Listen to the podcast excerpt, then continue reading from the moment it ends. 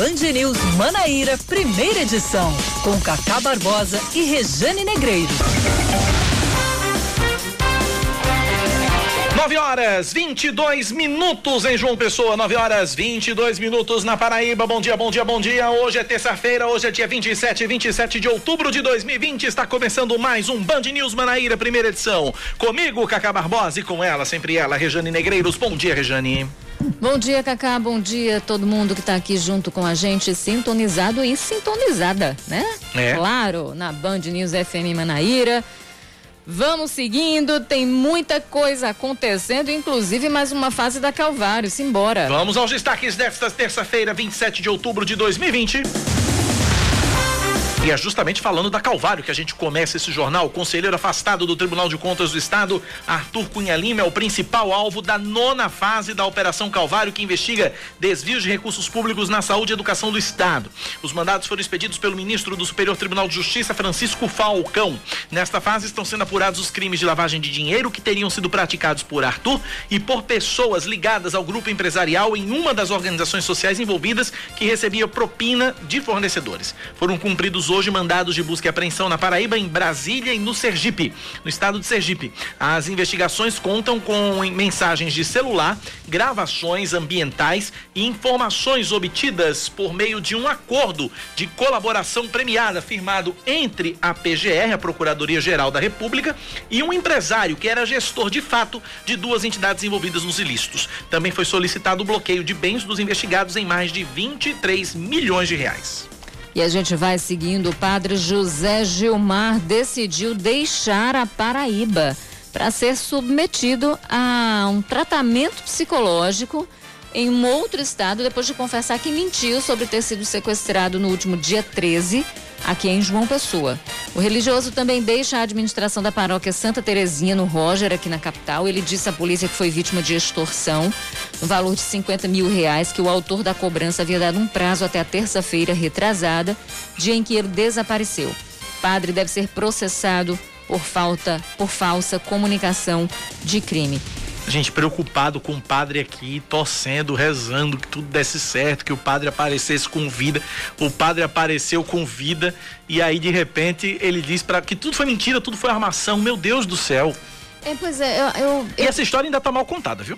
Eu, eu também acho. Eu tenho para mim, Cacá, que todo mundo erra, todo mundo tem o direito de errar, nós não somos perfeitos, somos seres em Verdade. construção, né? Mas o padre, pela sua própria formação, não é? Deveria entender que mentira tem perna curta e não é. E envolvendo mentira polícia, é pecado, né? e mentira, do ponto de vista religioso, é pecado, é. né? Então não tem sentido. Mas a gente espera que a situação seja resolvida como um todo, que ele fique bem, mas que de fato aí ele vai passar por um processo Falsa e comunicação seja responsabilizado, né? Agora, tá mal contada ainda essa história. Também acho que tá mal contada. Tem alguma coisa a mais aí nessa história que tá oculta. Extorquido por quê? É, por quê? Precisa dizer por quê, né? Qual o motivo?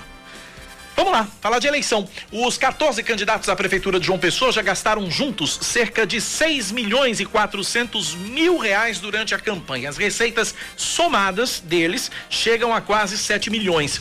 A maior receita foi a de Rui Carneiro do PSDB, 1 milhão 183 mil 875 reais, de acordo com a plataforma Divulga Can de Contas do Tribunal Superior Eleitoral. O Tucano gastou cerca de 520 mil reais a mais do que recebeu em doações do fundo partidário. O candidato que mais gastou foi João Almeida, do Solidariedade, quase 2 milhões 267 mil reais, o que equivale a mais que o dobro do que ele recebeu. A menor receita foi de Camilo Duarte, do PCO. Teve mil reais em doações. Ele declarou não ter tido gastos na campanha, assim como Rama Dantas, do PSTU e Ítalo Guedes, do PSOL. Vamos seguindo, trazendo outras informações aqui para você, porque a partir de hoje o comércio de rua em João Pessoa volta a funcionar no horário normal, das 8 da manhã às 6 da noite. Shoppings, uh, das 10 da manhã às 10 da noite. Tá tudo liberado. Também tá liberada a reabertura dos cinemas e das áreas de lazer que podem receber até 50% da capacidade, precisam cumprir os protocolos sanitários. A ideia da prefeitura é estimular as vendas com as festividades de fim de ano, contratação né, de funcionários efetivos e temporários. Ontem, em entrevista a uma emissora de rádio, o secretário estadual de Saúde, Geraldo Medeiros, disse que a ampla reabertura dos serviços e do comércio em João Pessoa e Campina Grande descumpre as medidas do decreto de calamidade pública que foi renovado este mês por mais 180 dias. E aí?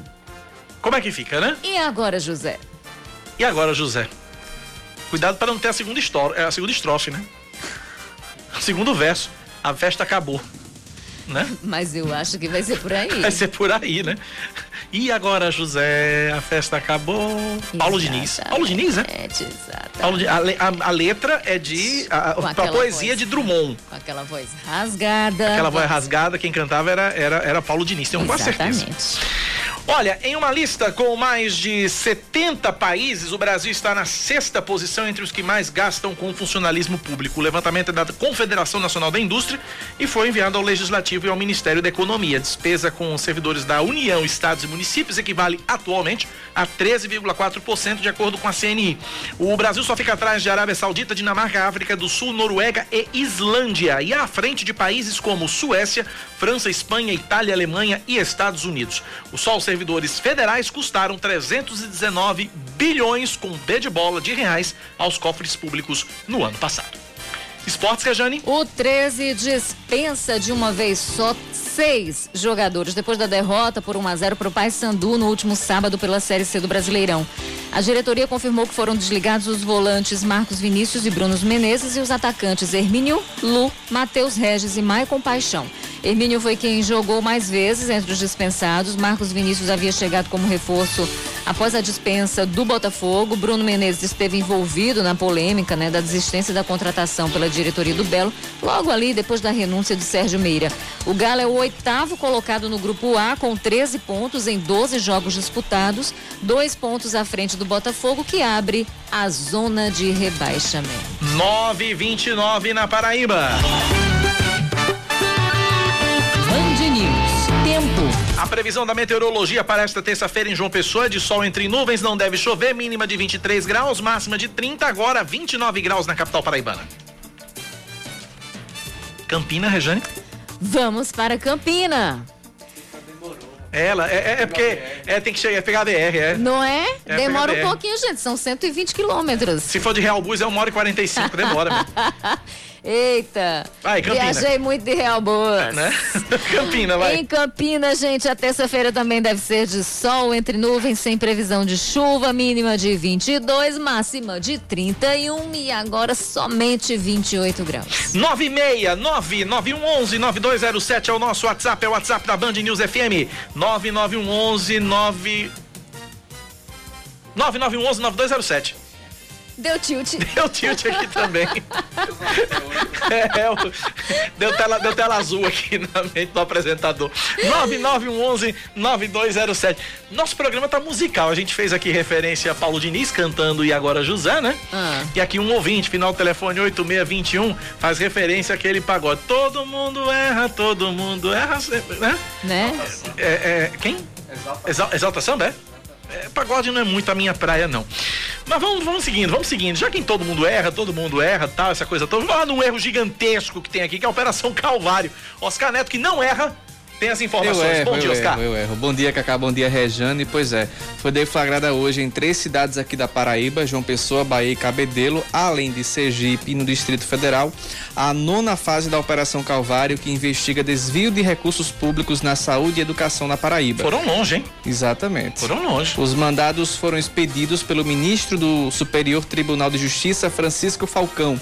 Nesta fase estão sendo apurados os crimes de lavagem de dinheiro que teriam sido praticados pelo conselheiro do Tribunal de Contas do Estado, o Arthur Cunha Lima, que atualmente está afastado do cargo, e por pessoas ligadas a um grupo empresarial em uma das organizações sociais envolvidas que recebiam propina de fornecedores.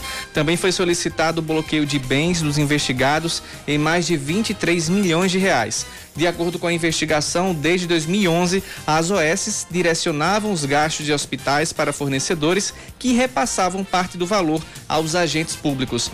Na mesma operação, já houve buscas e apreensões em dezembro do ano passado, quando o STJ determinou o afastamento do cargo de dois conselheiros do TCE. As investigações contam com mensagens de celular, gravações ambientais e informações obtidas por meio de um acordo de colaboração premiada, Cacá. Então tá aí, portanto, a informação da Operação Calvário, nona fase. Tem muita coisa. Lembrando que o Calvário tem 14 estações. Cacá. Estamos na nona, né? É difícil, né? É difícil se concentrar com essas tiradas de Cacá. Esse número é meio cabalístico, né? Um 14, outro, 14, exatamente. 14 candidatos. A via sacra é grande. A via sacra é... São 14 ou 13, hein? Eu acho que não. Eu acho que são 15. Deixa eu deixa eu Pronto. Vamos lá. Nenhum nem outro. Todo mundo é.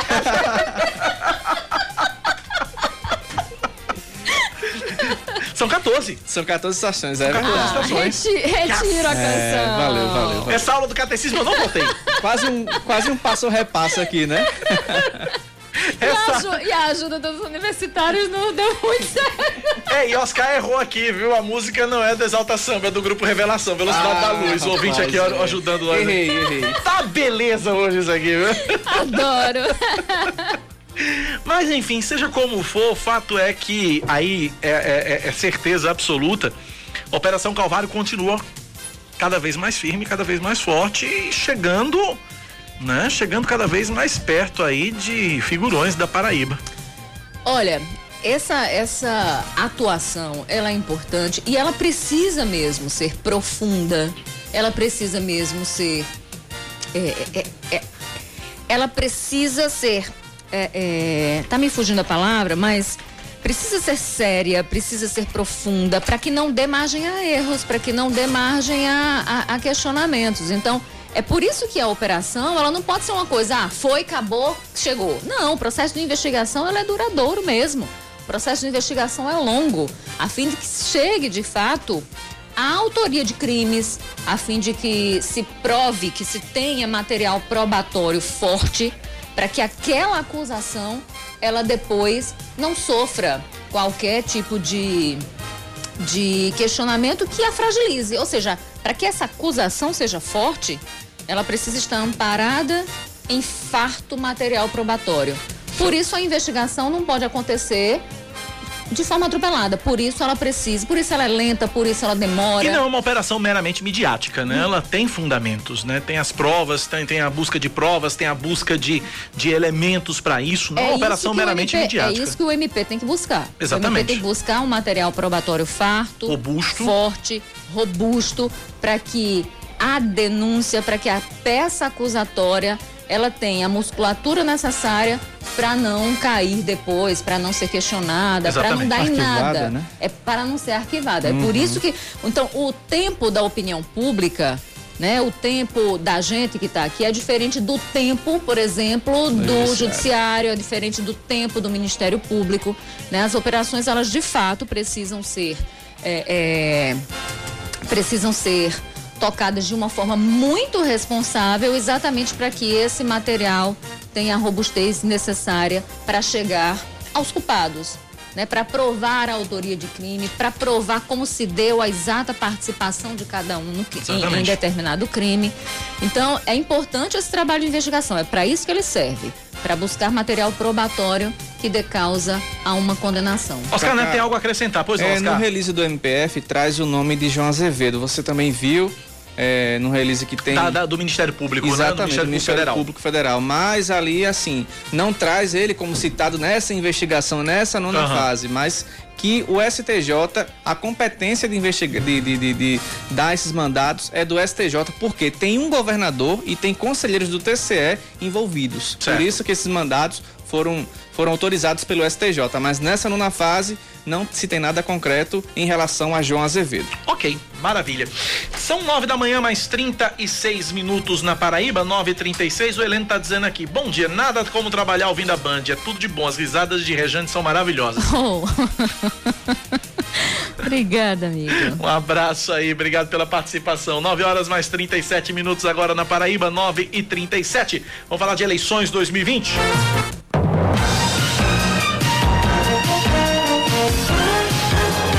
Rejane Negreiros, esse povo, esses 14 candidatos estão gastando dinheiro demais. estão gastando muito. Os candidatos à prefeitura de João Pessoa declararam gastos de 6 milhões e 400 mil reais na primeira prestação de contas.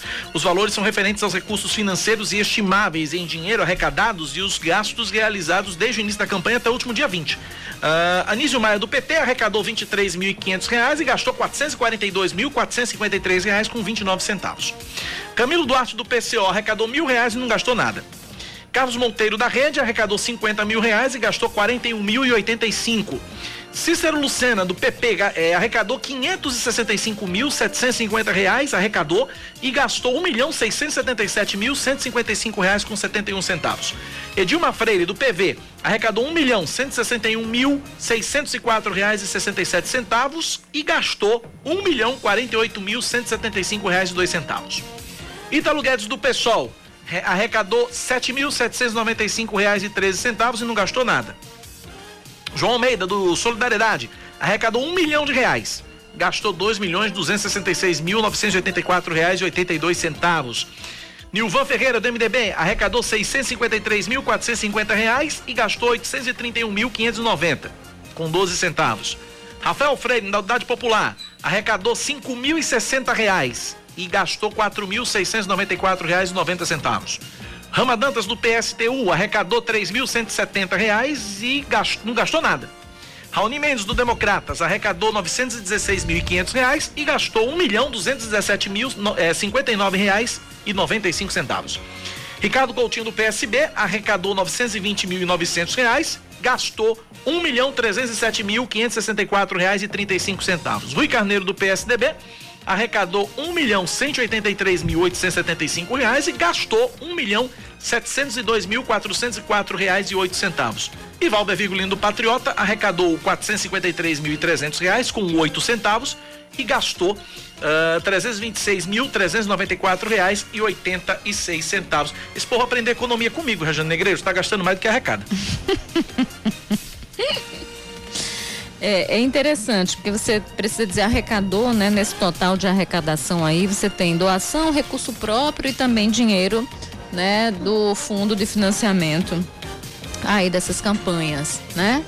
Então, é, existem três fontes aí de custeio para é. essas campanhas. Agora é interessante porque até ontem, quando eu tinha feito um levantamento, é, existia um valor diferente do valor é, do valor que havia sido declarado à Justiça Eleitoral e ao Divulga Cande. Existiam valores diferentes, né? E, e o Divulga Cande, inclusive, com problemas, eu tentei acessar também já à tarde da noite ontem não consegui.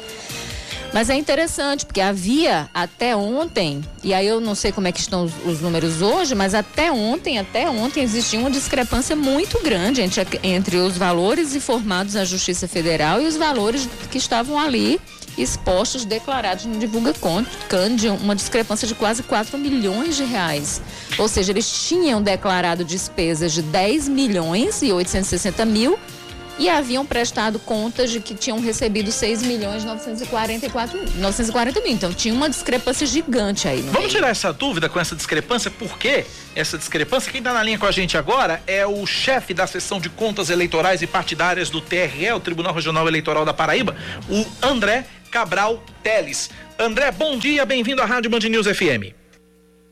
Bom dia, bom dia a todos, a Regiane, bom dia Cacá, todos os ouvintes também.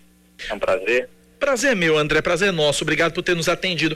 André, é, é, é, é correto essa, está é, correta essa, essa, essa, é, esses, estão corretos esses dados da Justiça Eleitoral, tem candidato gastando mais do que arrecada. O que é que explica? O que é que, que, é que explica essa, essa, essa, esses números tão diferentes em relação à arrecadação e gastos? Tem candidato gastando mais do que arrecadou, enfim.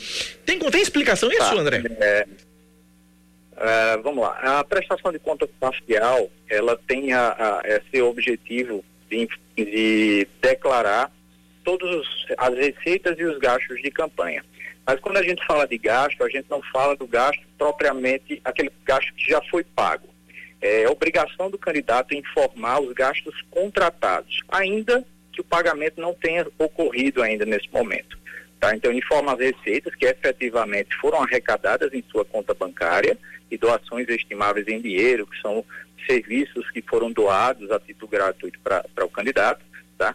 Bem como os gastos contratados. Então, essas informações que constam do divulgação de contas são as despesas que foram contratadas, mas não necessariamente pagas ainda. E há essa possibilidade né, de o candidato pagar as despesas até o prazo da entrega das prestações de contas finais.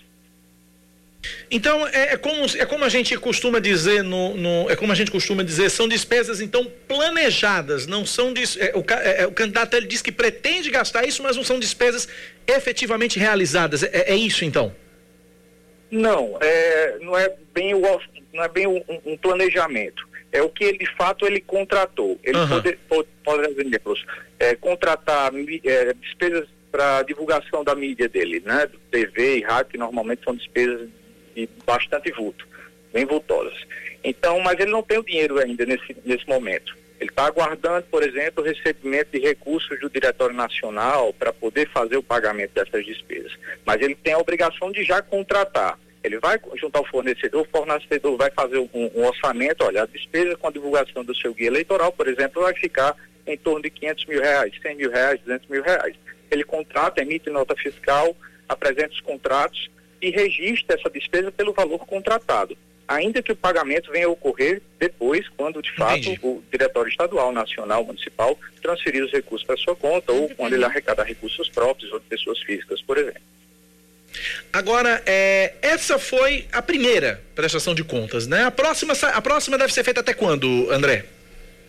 É, é, na verdade, temos a prestação de contas, ela é feita em duas fases ela, durante a campanha eleitoral, por meio dessas prestações de contas parciais, a gente tem essa prestação de contas parcial agora em que o candidato é obrigado a encaminhar não só as informações sobre receita, mas como também de gastos. E ainda durante a campanha, temos, uh, uh, tem, eles têm a obrigação de encaminhar os relatórios financeiros, que são dados de receitas que eles arrecadam no prazo de até 72 horas a partir do crédito bancário na conta. Então, quando o candidato, ainda durante a campanha, tá?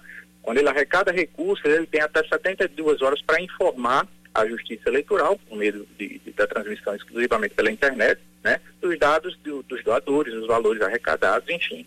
E após as eleições, eles devem prestar contas até o dia 15 de dezembro, né, que a gente chama de prestação de contas final, ocasião em que eles devem apresentar aí sim os documentos comprobatórios desses, dessas receitas e gastos.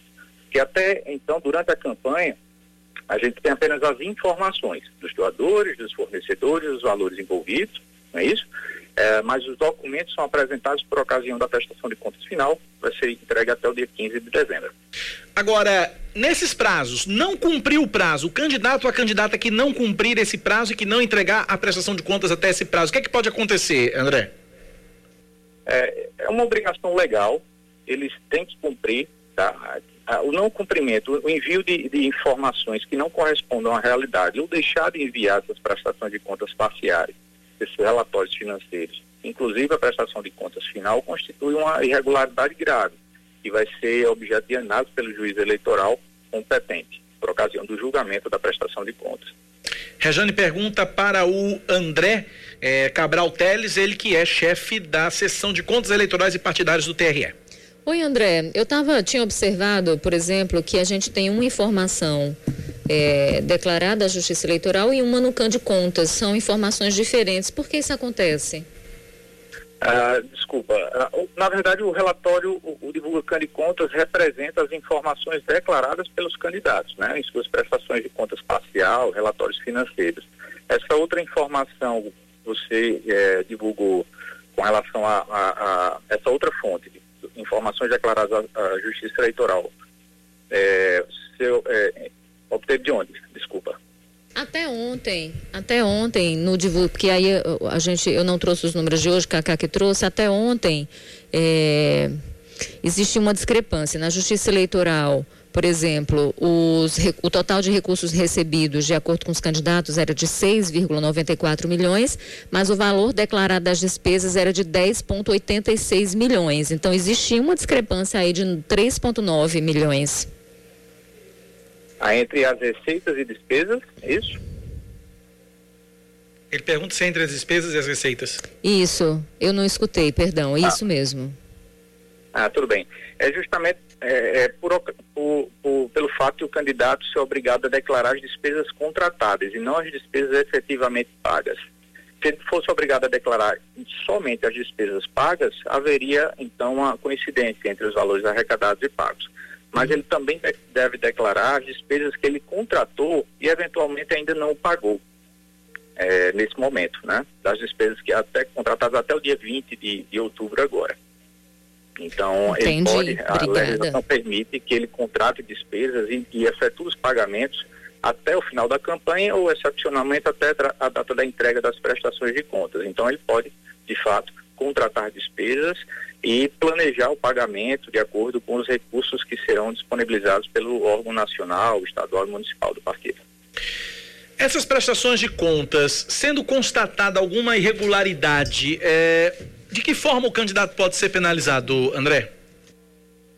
Tá. Uh, é bem comum a gente identificar irregularidades nas, na comprovação das despesas ou na identificação da origem dos recursos.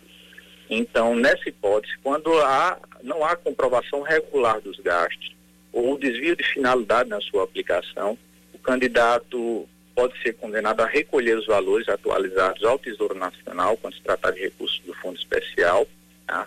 é, devolver também recursos cuja origem não foi devidamente comprovada ou que venham de origem ilícita.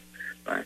E em razão dessas irregularidades, mas não no processo de prestação de contas, o processo identifica, na prestação de contas serão identificadas essas irregularidades, o candidato é condenado a devolver, mas diante desses fatos, processo, a, a, prestação de contas desaprovada vai ser encaminhada ao Ministério Público para apuração de eventuais ilícitos, de arrecadação ilícita de recursos, aplicação ilícita de recursos. Em decorrência desses fatos, se comprovados, o candidato pode ser cassado. Entendi. Agora, eh, alguma vez nessa, nessa sua jornada né, dentro dessa esfera, você já viu isso acontecer com fre... já viu isso acontecer? Isso é uma coisa que acontece com frequência ou não, é, André? Isso, a gente, é, é, são uma das, das, principais irregularidades, digamos, das irregularidades mais graves, e, e acontecem com frequência, de o candidato não conseguir comprovar adequadamente a aplicação regular dos recursos públicos arrecadados tá? apresenta documentos insuficientes ou deixa de apresentar documentos que comprovam a regularidade desses gastos. Isso acontece, isso ocorre. É, tem se percebido, já dá para dizer, é, ou se tem percebido, uh, que esse ano os candidatos e os partidos estão agindo com maior transparência na prestação de contas? Já dá para chegar a essa conclusão, uh, André? Ah, é, é, temos acompanhado pela, pela própria preocupação dos candidatos. Né? Ah, eles ligam bastante, os próprios advogados contadores estão preocupados em fornecer as informações tempestivamente, em documentar todas as receitas e os gastos adequadamente também. Então, temos acompanhado no dia a dia essa preocupação dos candidatos. Com, com a transparência, com, prestar, com, com a necessidade de prestar as informações à sociedade de forma adequada. E o que, é que tem contribuído para isso? É, é, seria também, a, a, pandemia seria um elemento para isso? A, a questão da, da, necessidade de ser transparente durante a pandemia? Existe algum outro fator que possa motivar isso, uh, André? O tribunal ele vem, uh, não só em razão da pandemia, mas ele vem criando mecanismos, aperfeiçoando seus mecanismos de divulgação, como o próprio sistema Divulga Cande, né? onde são divulgados os dados doadores, fornecedores, como também os extratos bancários de todas as contas eleitorais dos candidatos e partidos, é, assim como as notas fiscais eletrônicas, que também vão começar a, a, a ser inseridas no sistema, né? É, e também os documentos fiscais, é, as notas fiscais eletrônicas, documentos fiscais comprobatórios que também vão ser inseridos no sistema divulgação de contas a partir da entrega da prestação de contas final. O TSE vem, vem aperfeiçoando esses mecanismos, vem, está extremamente preocupado em dar, né, em fornecer à sociedade todos os documentos é, que integram essas prestações de contas e dar transparência a esse processo. É extremamente importante para o processo eleitoral como um todo. Então, o tribunal sim está tá se preocupando com isso, está fornecendo à justiça eleitoral os meios adequados para que cada cidadão fiscalize e conheça o financiamento da campanha dos seus candidatos. Perfeito. Conversamos, portanto, com André Cabral Teles, chefe da seção de contas eleitorais e partidárias do Tribunal Regional Eleitoral da Paraíba. André, muito obrigado pela sua atenção conosco e com nossos ouvintes. Um forte abraço, André. Obrigado. Eu que agradeço o espaço. Foi um prazer. Um abraço. Um abraço, obrigado pela participação. 9 horas mais 52 minutos na Paraíba, 9h52. Está aí o, a, o sentimento aí de que os candidatos e os partidos têm agido com maior transparência. Esperamos que não seja apenas um sentimento, que se torne uma realidade de fato. É. É verdade. Agora, voltando à questão dos valores, é, é, tão discrepante o que um partido tem do que o outro partido dispõe, do que alguns partidos dispõem. Né? Você tem, por exemplo, é, os partidos né, que, que formam aí o, o establishment, digamos, assim, aqueles partidos que, que os mais conhecidos, os mais tradicionais, os mais ricos, né? Eles, eles abocanham de fato um valor que é completamente desproporcional para os partidos menores. Isso afeta, obviamente, a representatividade. Né? Uma outra coisa que chama a atenção e que é gritante é que, como são os partidos que escolhem para quem vai o dinheiro, poucos candidatos têm dinheiro têm direito a esse dinheiro. Então, os partidos, eles são cana os, o dinheiro, os partidos canalizam a distribuição desses recursos para candidato A, B, C, enquanto todo o resto do alfabeto fica de fora. O que é uma outra coisa a ser questionada, uma outra coisa a ser pensada, discutida, refletida e que demonstra a, ver, a verticalidade dos partidos, né? Ou seja, as decisões não são tomadas de formas democráticas ou horizontais, mas sim verticais. É, é e isso acaba alimentando as facções partidárias, ou seja, a elite partidária. É uma característica da, da, da, burocratização desses partidos. Uma outra coisa que é interessante da gente observar é que quanto mais pobre o partido, mais ele distribui o dinheiro, por exemplo, do fundo partidário que recebe. Né? Eles recebem ali, não, não recebe fundo eleitoral, porque eles não têm representação na Câmara, uma série de coisas, então tem muito pouco dinheiro, muito pouco recurso para investir, mas acaba dividindo o pouco que tem. A gente não observa isso nos partidos maiores. 9911-9207 é o nosso WhatsApp, 9911-9207, ouvintes participando aqui no, na Band News FM. Vamos ouvir. Bom dia, Cacá. Bom dia, Regiane. É, meu nome é Jefferson, morador de Valentina, é, e eu acho muito estranho essas doações. Nada é dado de graça, tudo tem, tem um, um preço. Ninguém é altruísta é, dentro do ramo da política, entendeu? E eu acho muito estranho, é doações, entendeu?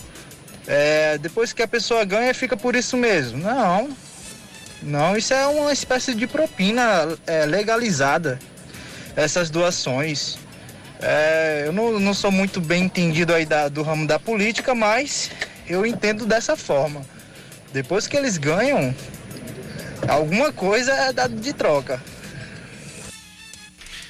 É isso, é o sentimento do nosso ouvinte. É, agora é o seguinte, ele disse o nome? Não, não mandou o nome, não.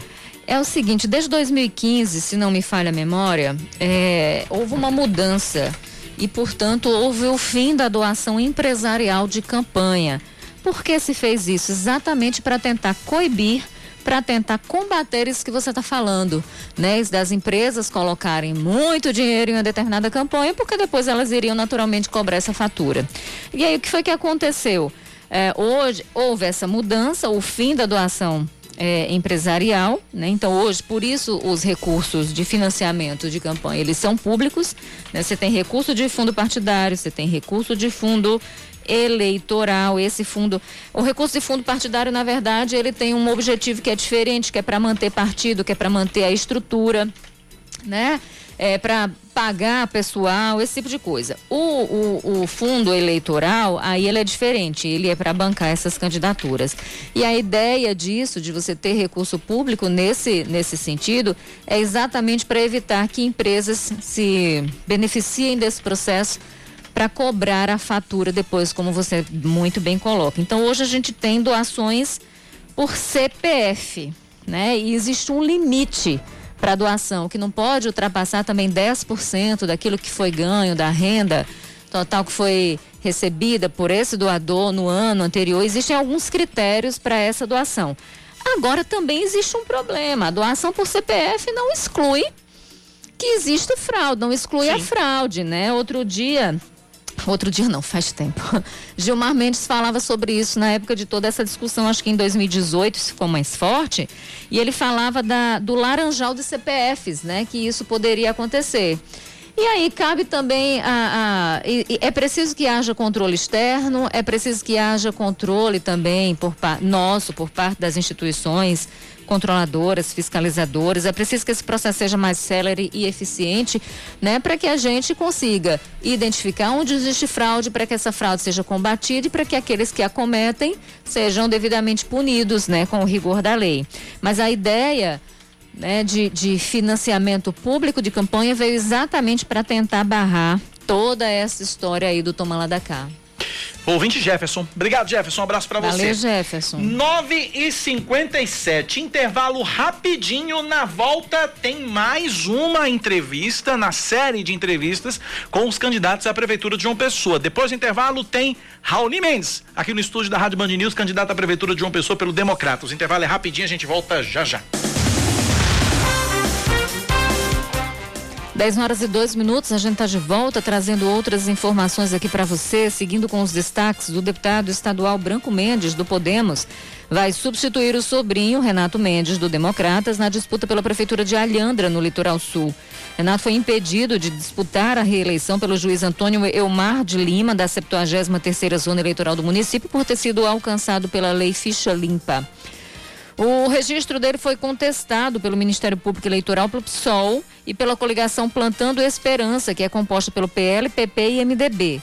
Renato foi condenado em primeira instância por porte ilegal de armas pelo Tribunal de Contas do Estado por irregularidades em prestação de contas e pelo Tribunal de Justiça também por improbidade administrativa. O Ministério Público Federal e o Ministério Público do Trabalho pedem que a Justiça Federal determine a suspensão da retomada de quaisquer atividades presenciais nas instituições de ensino superior de João Pessoa e Cabedelo. A solicitação decorre do risco de aumento da transmissão do coronavírus. Os órgãos também pediram que a Justiça determine aos dois municípios que adotem protocolos para a retomada das aulas presenciais e apresentem os planos de contingência e a programação de fiscalização nos estabelecimentos. O mutirão de emissão de documentos no espaço cultural foi prorrogado por tempo indeterminado para atender a população em situação de vulnerabilidade social. O atendimento havia sido reiniciado dia 21 de setembro. De acordo com a Secretaria Estadual de Desenvolvimento Humano, seguiria até o dia 5 de novembro. Em um mês de mutirão, em João Pessoa, foram registrados 15.724 atendimentos. Perdão, e foram emitidas mais de 4.300 carteiras de identidade. É, fora da capital, quase 32 mil pessoas foram atendidas em mais de 30 municípios. 135 novos casos de Covid-19 são confirmados nesta segunda-feira na Paraíba. Com isso, o número de diagnósticos sobe para 130.916. Destes, 107.925 pacientes já se recuperaram. De acordo com o boletim divulgado ontem pela Secretaria Estadual de Saúde, foram confirmadas mais oito mortes por causa do coronavírus, sendo quatro de fato entre domingo e ontem. Total de óbitos agora é de 3.062. A ocupação total de leitos de UTI está em 37% em todo o estado. Vamos seguindo. O Supremo Tribunal Federal deve marcar nos próximos dias a data do julgamento que pode definir se a vacinação contra o coronavírus vai ser ou não obrigatória no Brasil. Ontem o presidente Jair Bolsonaro voltou a falar sobre o assunto, afirmou, abre aspas, um juiz não pode decidir se você vai ou não tomar vacina. Fecha aspas. Na semana passada, o presidente do STF, Luiz Fux, disse que a corte vai analisar temas como liberdade individual e requisitos para, pela, para a imunização. A maioria dos ministros defende reservadamente que o direito coletivo de proteção à saúde se sobrepõe às garantias individuais de cada cidadão. Mas é óbvio, né, gente? Ou seja, o STF tende a adotar posição favorável à vacinação compulsória por quê? Porque está em risco a saúde da população. Então, quando um se descuida, quando um não se vacina, é possível que isso acabe atingindo o outro. Bem, até agora nenhuma vacina foi aprovada. Pelo menos quatro delas são testadas aqui no Brasil. Uma delas, a de Oxford, né, está sendo desenvolvida em parceria com a AstraZeneca e, de acordo com os dados mais recentes, mostrou forte é, resposta imune em idosos. Até o momento, o Brasil tem 5 milhões 409 mil casos de coronavírus, com 157.397 mortos, 263 nas últimas 24 horas. Mais de 4 milhões e 800 mil pacientes estão recuperados e outros 386 mil em acompanhamento. E aí é lamentável que esse assunto esteja sendo politizado, partidarizado, quando a gente tem a questão de saúde pública em jogo. E é lamentável também né, que fiquem decidindo quem tem que decidir, se é justiça, se é governo, se as pessoas vão tomar vacina. Quem tem que dizer a necessidade da vacina, se ela é importante ou não, são os médicos, sanitaristas, técnicos que entendem do assunto e que sabem a importância da imunização nesse processo no meio dessa pandemia, né? Mas para que ciência, né, Rejane? Pois é, né? né? Nega ciência, ciência né? o tempo inteiro. Vamos falar de esportes, vai.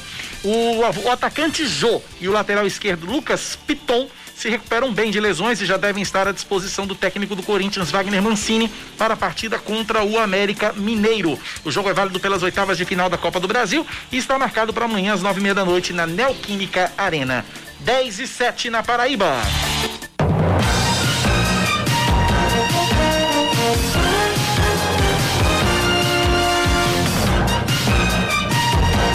10 e 7 estamos na terceira e última semana de, dessa nossa série de entrevistas com os 14 candidatos à Prefeitura de João Pessoa. O entrevistado de hoje já está aqui no estúdio, é o candidato pelo Democratas Raoni Mendes. A exemplo dos demais candidatos que por aqui passaram, ele também vai ter 20 minutos para apresentar suas propostas, suas ideias e conversar comigo e com Rejane Negreiros. Candidato Raoni Mendes, bom dia, seja bem-vindo à Rádio Band News FM. Minha primeira pergunta é geral e é comum a todos os candidatos. Por que o eleitor de João Pessoa deve votar em Raoni Mendes para prefeito? Seu tempo começa a correr a partir de agora, candidato. Bom dia, Cacá. Bom dia, Rejane. Bom dia a todos os ouvintes. Eu nasci, me criei, constituí minha família, sou um cristão católico atuante, que tenho na minha base de valor o serviço ao próximo. Fui o vereador mais votado, estudei, me formei em turismo, me capacitei fazendo especialização em gestão pública, ocupei diversas funções porque adotei a política enquanto missão. E quando veio esse cenário político que nós estamos vivenciando, eu não poderia ser omisso eu enxerguei a grande oportunidade diante do discreto, da indignação, da raiva, do torpor de todas as pessoas que olham para os políticos e não enxergam um, uma esperança. E eu me coloquei como esse sinal de esperança para dar respostas imediatas, porque a cidade é sua. Você que está em casa, você que está no carro, a cidade é sua. Você que banca a cidade com seus impostos. E não tem mais quem aguente tanta conversa mole sem resultados. Sou, fui e serei sempre intransigente. Já na abertura desse programa, quero deixar claro meu posicionamento. Estive na Câmara Municipal defendendo as 10 medidas de combate à corrupção junto ao Ministério Público Federal. Estive esse ano me solidarizando ao Ministério Público Estadual, à sua associação, pelos ataques de todos aqueles políticos que não compreendem esse novo tempo da política. E quero deixar registrado que essa nova operação que foi feita hoje, da Operação Calvário, não tem espaço mais para essas pessoas na política. Esses que estão continuadamente querendo voltar ao passado para assumir o poder é verdadeiramente uma decepção. Nós precisamos ter um olhar de construção futura e a corrupção precisa ser pauta constante em nossas práticas e não mais apenas nos discursos. Estamos todos cansados. E é essa opção daqueles que estão cansados, que não querem ver, mas querem muitas vezes não sair de casa nem para votar, que eu peço a oportunidade.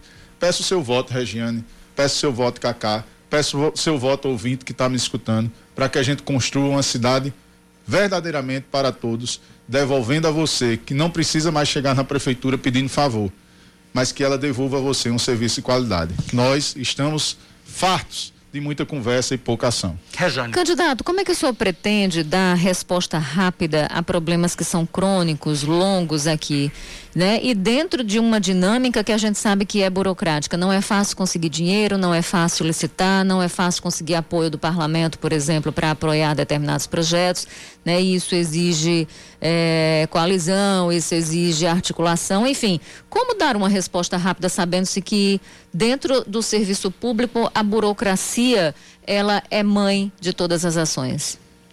Essa prática, Regiane, pela experiência que tive na Câmara Municipal e no, em outras atividades públicas, é você deixar de fazer política eleitoral e passar a fazer a política de gestão. Essa é a minha disposição. De quebrar um ciclo pensando em 2022, em 2024, mas entregar aquele que vai na unidade básica de saúde, não mais ficar de 5 horas da manhã esperando uma ficha e quando vai ser atendido, não, já completou o atendimento. E como se faz isso? Com tecnologia. É assim em Curitiba, é assim em Vitória do Espírito Santo. Eu preparei com a equipe é, multidisciplinar, professor Euler, professor Alessio, pessoas da Universidade Federal, profissionais liberais, Camila Félix, enfermeira, com Elo, Heloísa Estrela, médica. Essas pessoas elaboraram um plano. Eu elaborei hoje a melhor proposta para a cidade de João Pessoa.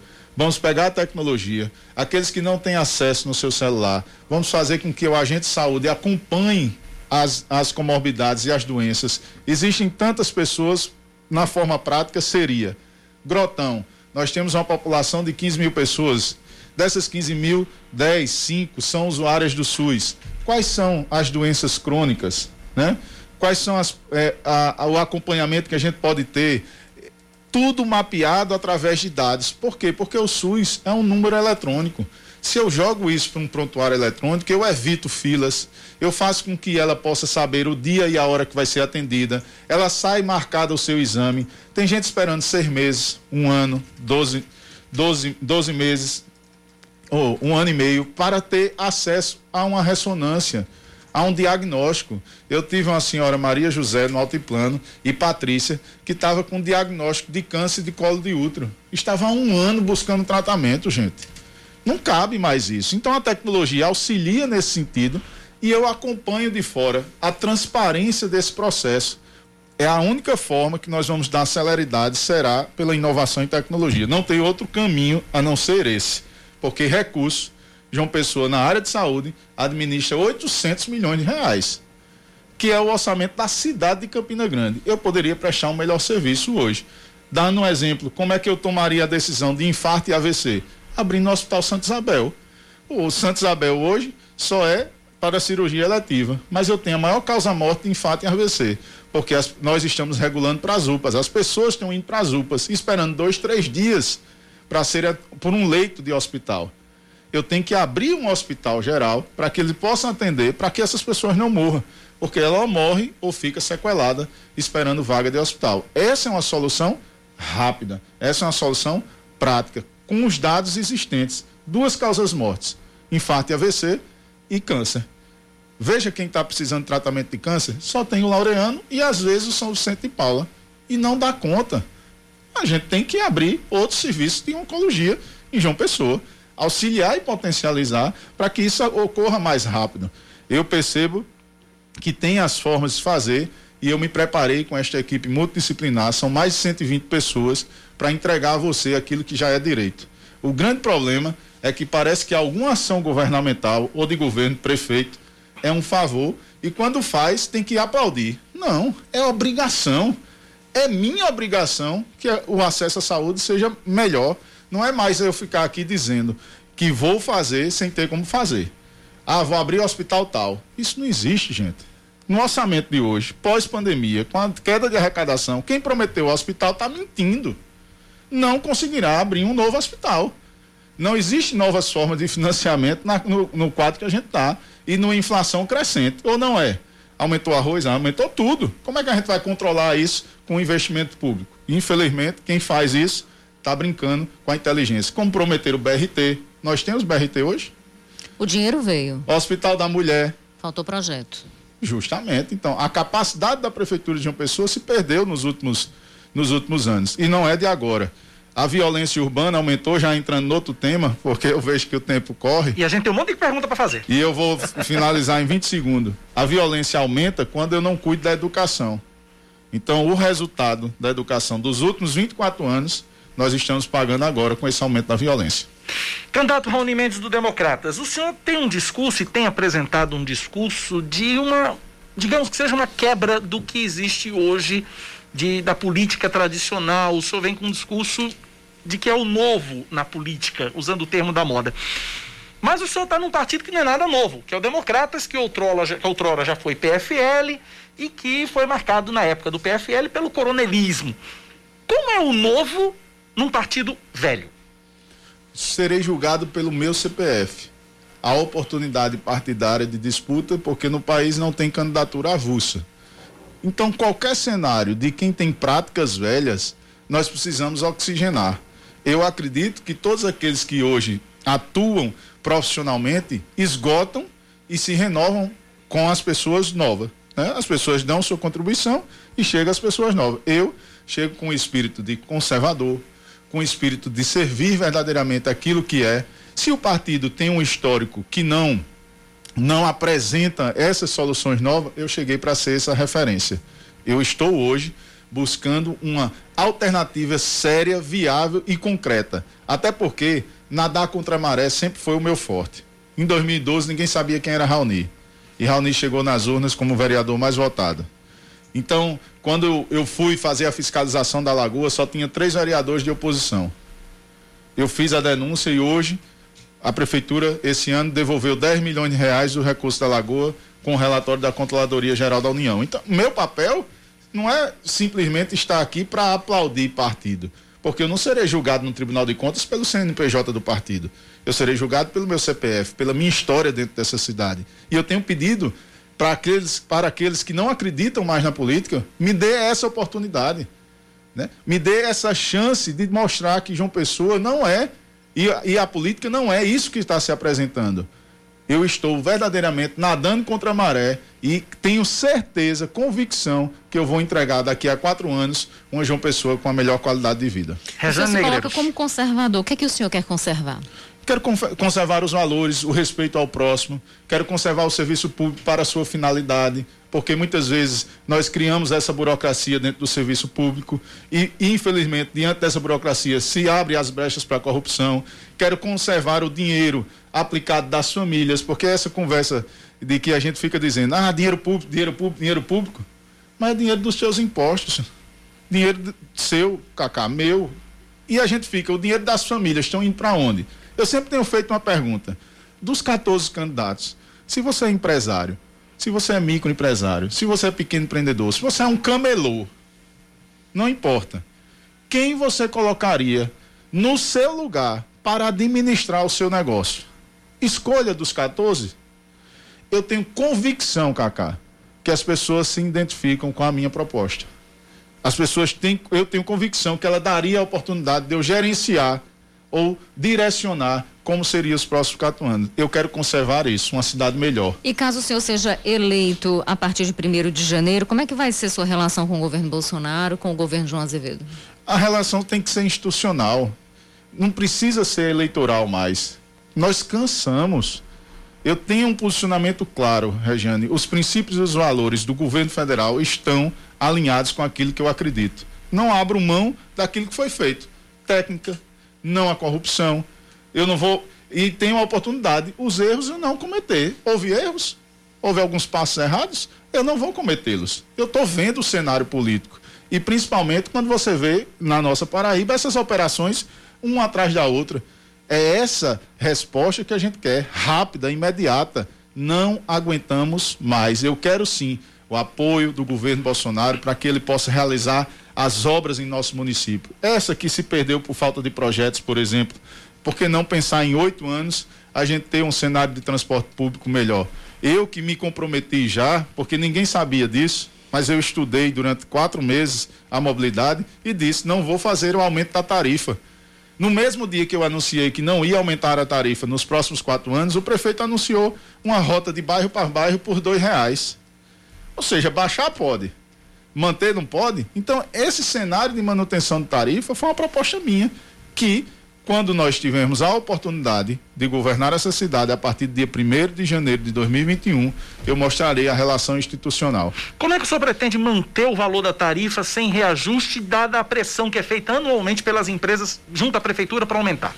Essa lógica foi de um estudo nosso, que foi apresentado em julho, e a ANTP, a Associação Nacional de Transporte Público, em 26 de agosto, publicou o mesmo documento do qual eu já tinha apresentado. Ou seja, estamos em consonância. Existem os impostos que já são pagos pelas empresas, mas elas não são revertidas para o setor de mobilidade. Eu vou reverter para a manutenção da tarifa. Existem as multas que também não são revertidas para a mobilidade, eu vou reverter para essa manutenção. E existe a construção da usina solar, que um percentual desse, dessa, dessa lucratividade da usina solar nós vamos também destinar à mobilidade, que é a terceira etapa, que é a mais demorada. As duas primeiras garante durante um ano e meio a manutenção da tarifa. E a, a terceira, durante os outros dois anos, dois anos e meio eh, do governo, a manutenção da tarifa. Essa é a busca de valorização. Nós perdemos hoje 2 milhões de passageiros ano no setor de transporte público. E nós estamos ficando num gargalo de trânsito é, indubitável. E toda cidade que melhorou seu trânsito investiu em transporte público. E eu, eu desde junho que eu tenho falado, nós vamos priorizar o transporte público na cidade de João Pessoa. É, vamos falar de educação. O senhor deu uma pincelada rapidamente. Eu tenho conversado com muita, muitas pessoas de bairros periféricos da, da capital e muita gente diz o seguinte: eu queria educação. E muita gente diz: olha, me chamam de vagabundo, mas eu não estou trabalhando porque não me dão oportunidade, eu não tenho educação, eu não me capacitei. Quais os seus projetos? Qual a sua proposta nesse sentido, candidato? Temos cinco minutos e meio de entrevista. Ok. No, Regiane, nós temos um cenário e um ideal para mim é que as escolas é, municipais elas tenham o mesmo atendimento do que as escolas do meu filho. Esse é um ideal que eu carrego comigo. Porque eu estudei em escola pequena, como Piaget, depois fui no Marista Pio X. A única coisa que minha mãe se esforçou, que ela saiu de serviços gerais para ser gerente de uma multinacional, foi a educação. E se eu estou aqui hoje, foi fruto dela. E eu vou buscar o seguinte: no, na primeira infância, a gente já tentar inserir o segundo idioma, para ficar mais fácil o acompanhamento dessas crianças no Fundamental 1 e 2. No Fundamental 1, eu vou tentar inserir a principalmente a técnica profissional no contraturno, auxiliando aí um cenário que a gente precisa adotar, que é os ofícios. Tem como você pegar o ventilador do colégio e trabalhar a mecatrônica, fazer com que aquele motorzinho ali seja é, utilizado como uma percepção da robótica, uma percepção da mecatrônica, fazer começar a inserir eles dentro desse cenário. E na Fundamental 2, fazer a oportunidade de você começar a ter estágios dentro da própria escola. Então, aqueles alunos que se destacam, eles passam a adotar. Quem tem um destaque em outras áreas, também nós temos uma prefeitura vasta. Então, o menor aprendiz que é feito pelo SEBRAE, SENAC, desculpe, e esses outros órgãos, pode ser feito também pela prefeitura, aqueles que já estão chegando aí aos 14 anos, dando uma oportunidade. Porque, infelizmente, o que é que acontece? Quem tem iniciando, após o ensino médio, iniciando sua vida profissional, pedem experiência. E quem passa dos 41, como eu, dos 40, diz, rapaz, você não já está velho demais. A gente está muito sufocado economicamente nas oportunidades de emprego. E não tem melhor programa social do que o emprego. Eu acho que assim é uma garantia. Então, se o jovem, a gente recuperar esse tempo que perdeu na pandemia, dando a oportunidade dele também aprender algum ofício, a gente vai oportunizar ele um espaço muito digno, que é de trabalho no mercado. O senhor falou no início da nossa entrevista sobre a questão do combate à corrupção eu queria voltar ao tema, eu queria que o senhor falasse um pouquinho sobre a questão da transparência pública. Como vai ser tratada essa questão na sua gestão se o senhor for eleito, candidato? Vou dar um exemplo. O governo federal transferiu quase 70 milhões de reais para o município de João Pessoa para a Covid. Eu pergunto a todos sempre onde é que nós vimos esses recursos empregados. Nós não conseguimos saber onde estão. Qual é a minha proposta? Além das licitações ao vivo, todo aquilo que for comprado seja fotografado e colocado no banco, dados abertos. Chegou o material, fotográfica, né? O almoxarifado, fotografa a nota, deixa tudo aberto para que a população saiba online onde está o que está acontecendo. Isso é feito hoje no seu abastecimento das empresas, ou seja, abastece, tira foto da nota, tira foto do carro, tira foto de tudo e já encaminha para a empresa. Então você faz um relatório imediato, em 24 horas. É obrigatório passar para o Tribunal de Contas? É. Mas não é traduzido para a população essa transparência. Não adianta eu ter primeiro lugar de transparência se eu pergunto a você quantos leitos de UTI foram comprados. Ninguém sabe. Quantos respiradores? Ninguém sabe. Então a gente precisa mostrar. E só tem uma forma de mostrar, apresentar à população, se a gente encontrar essa forma de colocar online de dados abertos. Nós temos um minuto e 50 segundos, dá tempo de uma última perguntinha, Rejane. E aí eu queria que a gente falasse um pouquinho sobre meio ambiente. A gente tem falado tanto em, em cidades inteligentes, sustentáveis, como atrelar crescimento, desenvolvimento, a questão da preservação ambiental. Junto à resposta, o senhor já faz as suas considerações finais e já pode pedir o voto. 19 rios e riachos em João Pessoa e a gente precisa criar um sistema de parques que está na legislação, mas que hoje não tem espaço para a população. É, fazer porque a prefeitura simplesmente se isolou nessa, nessa política. Nós temos muita poluição, a gente não consegue hoje acompanhar porque o sistema de drenagem pluvial está ligadamente direto no esgoto de muitas comunidades. Existe a falta, a invasão em diversas comunidades que não há urbanização, não há cuidado. Rio Jaguaribe, Rio Sonhauá, Rio Cuiá, desculpa, o Rio de Mandacaru, que chamam do Rio, é Rio Sonhauá, mas no trecho lá chama de Rio da Merda, porque está abandonado. O Rio Timbó e os riachos de João Pessoa estão todos poluídos. E nesses 50 segundos finais, não há uma cidade de futuro se a gente não cuidar desse presente, em especial do meio ambiente. A gente pode fazer isso através do sistema municipal de parques. Concurso público para fiscalizar o senhor vai fazer? Nós vamos ter na área de meio ambiente, segurança principalmente na área da guarda municipal para transformar a polícia municipal e a valorização da saúde. Esses três são os prioritários para a nossa nossa atuação. E quero sua consideração final nessa consideração final, vocês que estão indignados, que não querem sair de casa, que estão indecisos, siga-me nas redes sociais, veja as nossas propostas. Eu estou pedindo este voto de confiança para que a gente não deixe que o passado volte e não possamos aventurar com o nosso voto com quem não sabe o que vai fazer a partir do dia primeiro. Peço seu voto, Raoni 25. Cacá, Regiane e você que nos escuta. Obrigado ao candidato Raoni Mendes, candidato à Prefeitura de João Pessoa pelo Democratas, foi o nosso entrevistado de hoje aqui na Band News FM Manaíra. Amanhã, nosso entrevistado vai ser João Almeida, do Solidariedade. 10 e 28 intervalo, a gente volta já. 10 horas 31 minutos. Uma pesquisa do Instituto Opinião, divulgada ontem à noite, aponta que o candidato do PSD, Bruno Cunha Lima, lidera a corrida eleitoral pela Prefeitura de Campina Grande com 37,2% das intenções de voto. Em segundo aparece o candidato do PC do B, Inácio Falcão, com 17,2%. Ana Cláudia do Podemos aparece em terceiro com 12,5%. O resultado completo dessa pesquisa você confere ainda neste jornal. Vamos seguindo. Tribunal Superior Eleitoral nega um pedido da Executiva Nacional do Partido dos Trabalhadores para anulação da candidatura de Anísio Maia à Prefeitura de João Pessoa. O ministro relator foi Tarcísio Vieira de Carvalho Neto. De acordo com o parecer, o tribunal negou o pedido por não entender que havia condições para deferimento. Em 16 de outubro, o próprio ministro rejeitou o recurso da sigla, manteve a candidatura de Anísio, apesar da intervenção no Diretório Municipal. O PT Nacional apoia a candidatura de Ricardo Coutinho, do PSB, em João Pessoa. Até o fim da tarde de ontem, 168 candidatos a prefeito e vice tiveram nomes impugnados pela Justiça Eleitoral na Paraíba. A contabilidade está sendo atualizada pelo sistema Divulga Cande Contas do Tribunal Superior Eleitoral. Um dos casos foi o do prefeito de Juazeirinho, Bevilacqua Matias, do Avante, que teve a candidatura indeferida e vai ser substituído pela pela sobrinha, Ana Virgínia. As razões mais comuns são a não desincompatibilização da função pública dentro do prazo exigido pela Justiça Eleitoral e políticos que foram condenados e estão com restrições com base na lei da ficha limpa. Faltando três dias para o fim do prazo, 117.400 crianças já foram vacinadas contra a poliomielite. O número equivale à metade do público-alvo, viu? E isso é preocupante. Né? O público-alvo que é a metade, na verdade, que é de 234.200 crianças, né? De 1 a menores de 5 anos de idade sem todo o estado. A campanha de vacinação vai até sexta-feira. Lembrando que no Brasil, cerca de 7 milhões de crianças ainda não foram vacinadas contra a paralisia infantil, graças a esse movimento anti-vacina irracional, preocupante.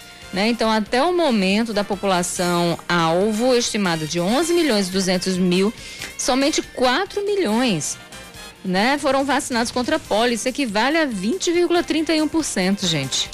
O líder do governo no Congresso, o senador Eduardo Gomes, do MDB do Tocantins, diz que a defesa de uma nova Constituição não reflete o que pensa o presidente Jair Bolsonaro.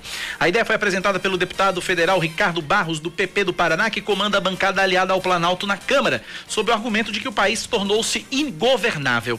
O deputado quer a realização de um plebiscito, a exemplo do que aconteceu no Chile, para que os brasileiros digam sim ou não para a mudança. No entanto, para o senador Eduardo Gomes, a declaração reflete apenas uma opinião pessoal de Ricardo Barros. Como líder no Congresso, ele tenta evitar a derrubada do veto à prorrogação da desoneração da folha de pagamentos até 2021. A extinção do benefício no fim do ano prejudicaria setores da economia que respondem por mais de 6 milhões de empregos. A votação está marcada para quarta-feira da semana que vem e a perspectiva de derrota para o governo, admite o senador. Eduardo Gomes falou nesta manhã à Rádio Bandeirantes. Esportes, Rejane.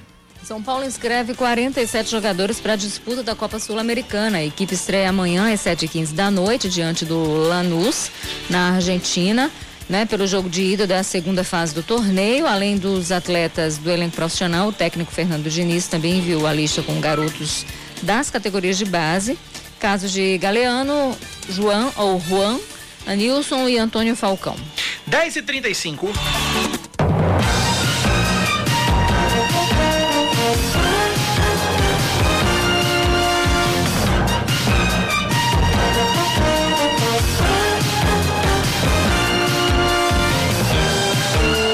Vamos falar da pesquisa divulgada ontem à noite do Instituto Opinião, que aponta que o ex-deputado Bruno Cunha Lima, do PSD, lidera a corrida pela Prefeitura de Campina Grande com 37,2% das intenções de voto. Em segundo aparece o deputado Inácio Falcão, do PCdoB, com 17,2% da preferência do eleitorado, seguido da ex-secretária de Estado Ana Cláudia Vital do Rego, do Podemos, com 12,5%. Em quarto lugar aparece o empresário Arthur Bolinha, do PSL, com 6,8%. Candidato do pessoal Olímpio Rocha tem 1,2% e Edmar Oliveira do Patriota tem 0,3%. Brancos, nulos e nenhum somam 11,8% e indecisos ou não sabem são 13%. O Instituto Opinião também avaliou a rejeição dos candidatos à Prefeitura de Campina Grande. De acordo com o levantamento, 16,2% dos eleitores disseram que não votariam de jeito nenhum em Arthur Bolinha do PSL. A segunda mais rejeitada é Ana Cláudia do Podemos com 12,5%, seguida por, por Bruno Cunha Lima do PSD com 11,8%.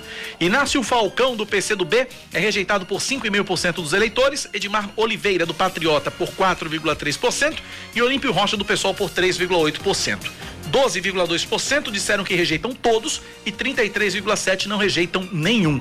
A pesquisa do Instituto Opinião, realizada em parceria com o portal Mais PB Rede Mais, ouviu 600 eleitores em 45 localidades e três distritos de Campina Grande durante os últimos dias 22 e 23 de outubro e foi registrada na Justiça Eleitoral sob o protocolo PB 00020/2020. A margem de erro é de 4 pontos percentuais para mais ou para menos e o intervalo de confiança é de 95%. Então tá aí, Rejane Negreiros, Bruno Cunha Lima, 37,2%, Inácio Falcão, 17,2%, Ana Cláudia, 12,5%, Bolinha, 6,8%, Olímpio, 1,2% e Edmar, 0,3%. Olha, pelos números de hoje, Bruno apresenta aí uma, uma vantagem considerável sobre o segundo colocado. São 20 pontos percentuais. É mais da metade. É mais, é mais que o dobro, na verdade. É, são 20 pontos percentuais, né? De diferença. Exatamente. E aí, uh, mas isso ainda, uh, esse cenário nos mostra a preço de hoje que a gente pode seguir, que, que, uh, que Campina vai seguir também, vai enfrentar também o segundo turno, né? Ou seja, Bruno tem uma boa vantagem, mas ainda está longe daqueles 50% mais um de votos, uhum. né? Ou seja, né, no cenário que temos hoje, existe uma vantagem aí grande para ele, mas logo em seguida o Inácio Falcão do PCdoB está ali incomodando e pode sim seguir para o segundo turno. A gente pode ter um segundo turno em Campina Grande com essa, com essa configuração. E aí uma coisa que chama a atenção é a questão da rejeição, né? Porque primeiro turno é voto de opinião, você vota em quem você acredita. Segundo turno é voto de rejeição. Né? Então, você, a gente tem aí no segundo, havendo em caso de segundo turno, em Campina Grande, você tem uma rejeição aí de, de Bruno de 11,8%. Não é a rejeição mais alta, né? E levando em consideração as rejeições que a gente tem aqui em João Pessoa, Bruno está numa posição satisfatória. Mas a gente tem aí o Inácio Falcão rejeitado apenas por 5,5% dos eleitores, ou seja, com uma rejeição muito menor. né? E a depender das composições, havendo segundo turno, a depender das composições de segundo turno, das alianças em segundo turno, as coisas podem ficar difíceis, né? É, é, Para Bruno, né? Mas Bruno aparece sim como o mais cotado. É, agora é aquela coisa. Mais uma vez a gente tem que dizer aqui, pesquisa não ganha eleição e pesquisa é reflexo de momento, é Exatamente. recorte, re- pesquisa é projeção. Pesquisa não tem né? função, é o que eu digo sempre, pesquisa não tem função de adivinhar quem vai ganhar a eleição. É, É. o que eu sempre falo aqui. É, a depender do modo como a pesquisa ela é feita, aqui a gente falou em intervalo de confiança, 95%. 95%, margem de né? erro de 4%. E aí, e por que que uma margem de erro tão grande? A gente tem é, um cenário extremamente pulverizado e a gente tem uma, um- um- uma amostra pequena, ou seja, poucas pessoas ouvidas. Então você tem uma margem de erro grande. Então, significa que o retrato dessa pesquisa, ele pode não ser tão fiel assim, né? Ela pode, ele tá ali refletindo o momento, mas obviamente as coisas podem mudar. A pesquisa ouviu 600 eleitores, né? Em 45 localidades, três distritos ali de Campina Grande. Então, a gente tem um espaço amostral, a gente tem um número de amostras que é pequeno, exatamente por isso a gente tem uma margem de erro tão grande. E agora, a depender de como a pesquisa é feita, ela pode sim ser um, é- é- ela pode acabar reproduzindo a opinião pública, né? Mas é, é, a gente só sabe quem ganha de fato nas urnas. E aí, mas existe, pelo que a gente tem visto na pesquisa, nessa e em outras pesquisas que já foram divulgadas em Campina, uma vantagem grande do ex-deputado Bruno Cunha Lima nesse processo. Acompanhemos. 10 e 40 vamos trazer rapidinho, Rejane, a agenda dos candidatos à Prefeitura de João Pessoa, começando por ordem alfabética com Anísio Maia, do PT, que hoje participa de um aniversário na sede do partido pela manhã, à tarde visita o Porto do Capim, faz panfletagem no bairro dos Bancários, à noite participa de uma live com coreógrafos e maestros de bandas marciais e grava para o guia eleitoral, Rejane. Exatamente. A gente vai seguindo, trazendo agora o próximo Que é dessa lista, que é o candidato Camilo Duarte, do PCO. Ele não divulgou a agenda para amanhã de hoje, para tarde. À noite, ele deve se reunir em um comitê. Carlos Monteiro da Rede, pela manhã, visita apoiadores em Mandacaru. À tarde, participa de uma live com o Instituto dos Arquitetos do Brasil e visita o Castelo Branco. À noite, grava conteúdo para as redes sociais. Já o Cícero Lucena, do PP, nesta manhã se reúne em Mangabeira, em seguida com lideranças religiosas. Ah, não sei onde, a assessoria não informou, mas à tarde visita o Rangel e o bairro dos Novais. À noite se reúne com ambulantes no centro, visita o Grotão, Mangabeira e inaugura um comitê na Zona Sul com artistas. Edilma Freire do PV pela manhã se encontra com comerciantes em Mangabeira, à tarde concede entrevista a uma emissora de rádio, se reúne com o Conselho de Enfermagem da Paraíba e visita bancários e torre. À noite o bairro de Manaíra. Ítalo Guedes, do PSOL, pela manhã se reúne virtualmente com a coordenação de campanha. À tarde também concede uma entrevista a um portal de notícias. À noite participa de uma transmissão ao vivo com uma cantora sobre cultura, política, mulheres e cidadania LGBTQI a mais. Porque virtual ele está com suspeita de, de Covid-19, então até que saia o resultado do exame, ele ficará é, em isolamento. João Almeida do Solidariedade pela manhã grava o guia eleitoral e visita o bairro da Torre. À tarde se reúne com a equipe de campanha e faz panfletagem no Timbó. À noite se reúne com moradores do Altiplano e bairro das Indústrias. Nilvan Ferreira, do MDB, à tarde, se reúne no Valentina é, com apoiadores, em seguida com sanitaristas. À noite se reúne com eleitores lá no Alto do Mateus. Seguindo agora com Rafael Freire, da Unidade Popular. Pela manhã visita, eh, participa de uma entrevista em uma emissora de rádio. À tarde faz panfletagem na Lagoa e à noite visita a comunidade Tito Silva. O, a Rama Dantas, do PSTU, não divulgou a agenda nessa manhã. À tarde, ela concede entrevista a uma emissora de rádio, se reúne com o comitê de campanha. À noite, participa de uma transmissão ao vivo com a Marcha da Negritude. Raoni do Democratas concedeu entrevista agora há pouco aqui na Rádio Band News FM. À tarde concede entrevista a Rejane Negreiros na TV Manaíra a partir de 1 e 10 da tarde no programa Primeiro Plano. Em seguida visita os bairros dos Bancários, Timbó, Cristo e o bairro da Torre. À noite se reúne na comunidade do S e concede entrevista a uma emissora de TV. Ricardo Coutinho, do PSB, visita comunidades nesta manhã. À tarde, ele concede entrevista a uma emissora de TV, se reúne com corretores, depois visita bairros à noite. Rui Carneiro, do PSDB, visita comerciantes, faz gravações e se reúne com uma associação de procuradores pela manhã. À tarde, grava entrevista para um portal de notícias, se reúne com trabalhadores da rede hoteleira e tem compromissos religiosos. À noite, faz reuniões com apoiadores em diversos bairros. Valber Virgulino, do Patriota, nesta manhã participa de debates sobre preservação do meio ambiente. À tarde visita líderes religiosos, Associação Paraibana de Personal Trainer. Uh, participa também de um ato político no Valentina, à noite, de um evento com profissionais da vaquejada. 10h44, intervalo, a gente volta já.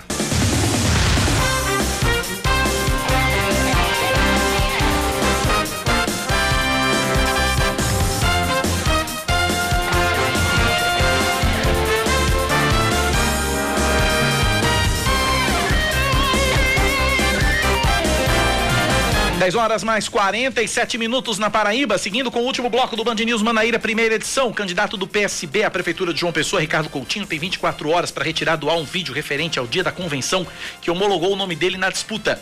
A juíza Cláudia Evangelista Chianca de França entendeu que ele proferiu insultos contra diversos adversários e por isso determinou a retirada. A punição pelo descumprimento é de multa de 500 reais por dia, podendo chegar até 5 mil reais. O pedido foi feito pelo também candidato Valber Vigolino, do Patriota, que alegou ter sido um dos insultados.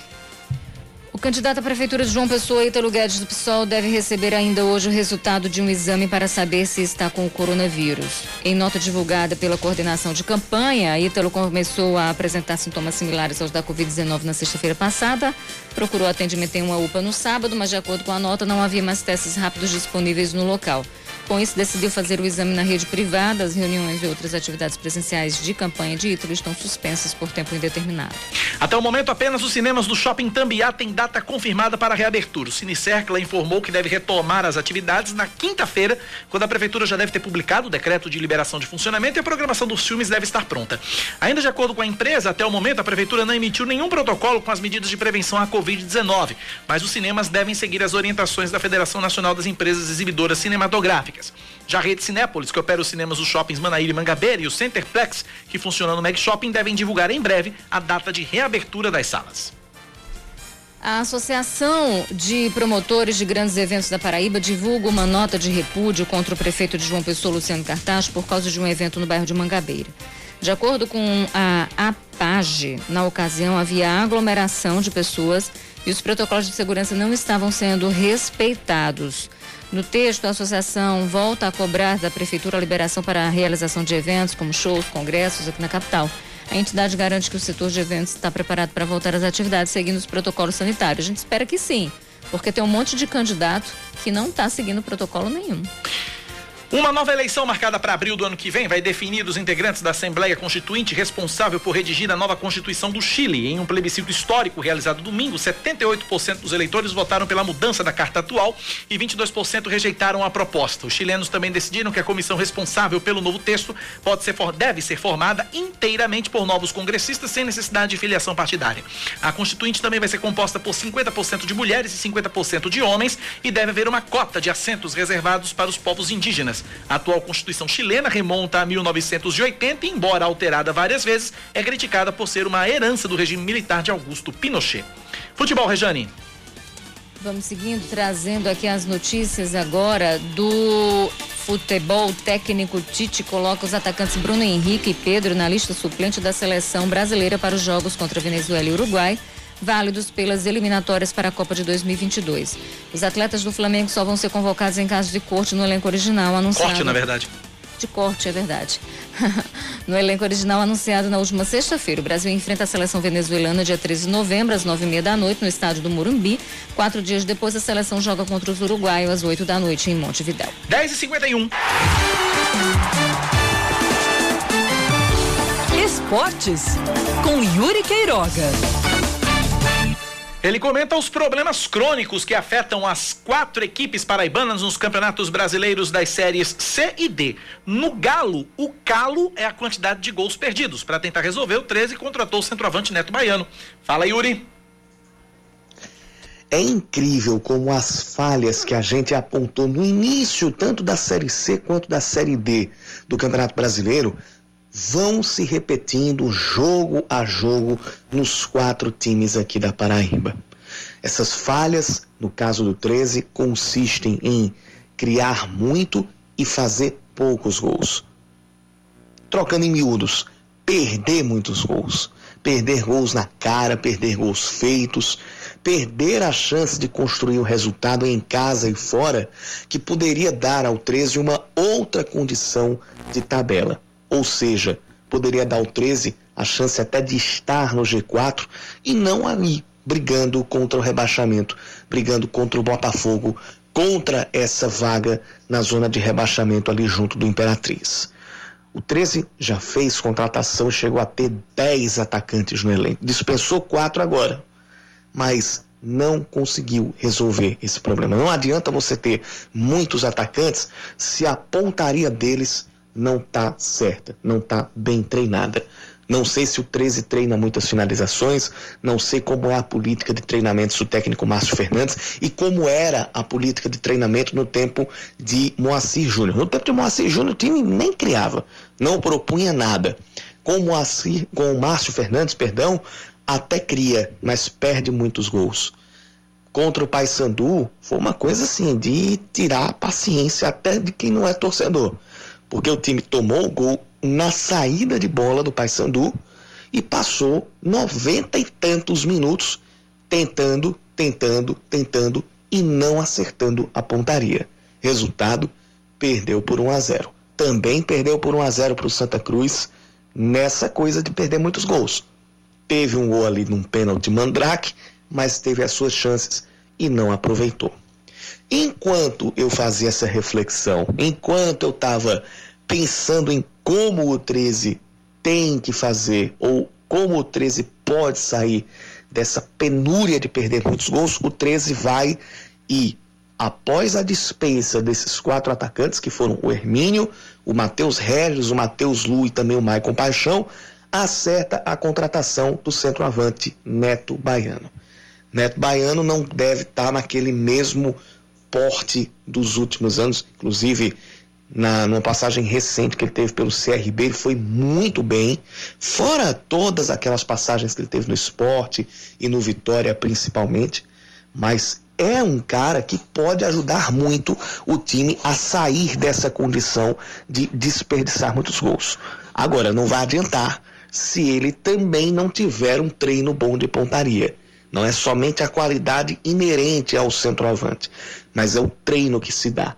Se Neto Baiano não tiver com a pontaria afiada e não tiver treinando bem isso, vai ser outro que corre um risco muito grande de se queimar vestindo a camisa do 13. Apesar de ser uma boa contratação para o que o 13 pode pagar e para a situação que o 13 vive nessa Série C.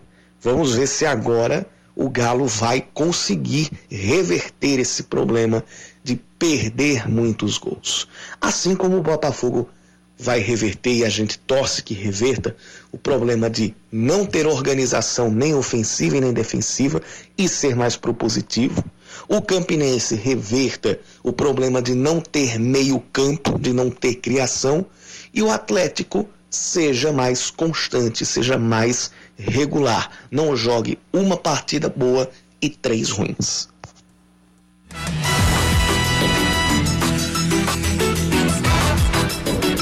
10h55, o secretário de Saúde da Paraíba, Geraldo Medeiros, afirma que acionou a prefeitura de João, ou melhor, acionou a Procuradoria Geral do Estado é, para que seja avaliado o descumprimento das prefeituras de João Pessoa e de Campina Grande às medidas estabelecidas em decreto estadual de calamidade.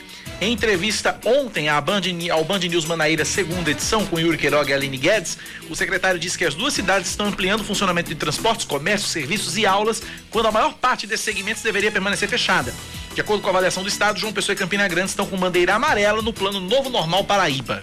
Já passamos isso para a Procuradoria Geral do Estado. É, o Ministério Público é, ele tem uma atuação importante neste momento. Na Justiça Eleitoral e o Poder Judiciário está atuando firmemente no sentido de, durante esse processo sucessório, é, combater as aglomerações. Então nós esperamos que os órgãos de controle eles intervenham nessas atitudes precipitadas no sentido de nós não termos surpresas em final de novembro e dezembro, início de janeiro. a partir de hoje, o comércio de rua e os shoppings de João Pessoa voltam a funcionar no horário normal, mesmo que vigorava antes da pandemia. Uh, cinemas e áreas de lazer também são liberados aqui na capital. Para Geraldo Medeiros, não há um só fator preocupante.